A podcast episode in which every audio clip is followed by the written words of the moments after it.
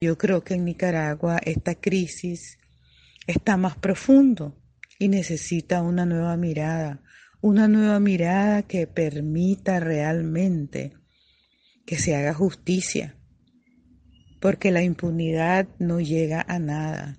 Mientras no hay justicia, no habrá paz. En la costa están quitándole el arma de caza a, la, a los pueblos indígenas y afrodescendientes. ¿Quién es? El famoso ejército.